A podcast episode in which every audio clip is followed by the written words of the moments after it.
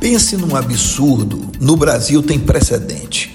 E o absurdo agora é a aprovação de uma PEC chamada de kamikaze, que vai destruir toda a política econômica do próprio governo. E não é por causa do Auxílio Brasil, que será elevado de 400 para 600 reais.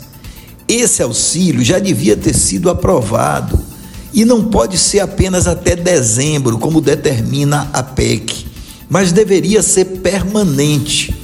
Só que os bilhões que serão necessários para dar tal benefício têm de vir do corte de despesas. O governo tem que cortar suas despesas supérfluas, inclusive o orçamento secreto, que hoje é a menina dos olhos do Congresso Nacional.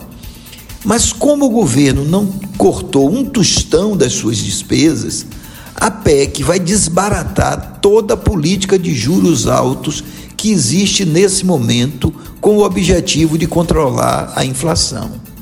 O governo, quando aumenta os juros, está querendo tirar dinheiro da economia, ou seja, está tornando mais atrativo a poupança do que o consumo e está tornando o crédito caro, de modo a inibir o consumo e com isso baixar os preços. Aí, de repente, vem o governo e propõe uma PEC que injeta 41 bilhões de reais na economia. Ou seja, todo esforço de aumentar os juros para tirar dinheiro do mercado vai por água abaixo. E os bilhões que serão injetados vão fazer os preços dos produtos crescerem ainda mais.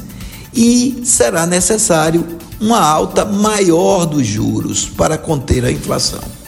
É uma medida absurda sob o ponto de vista econômico, mas não é sob o ponto de vista eleitoral.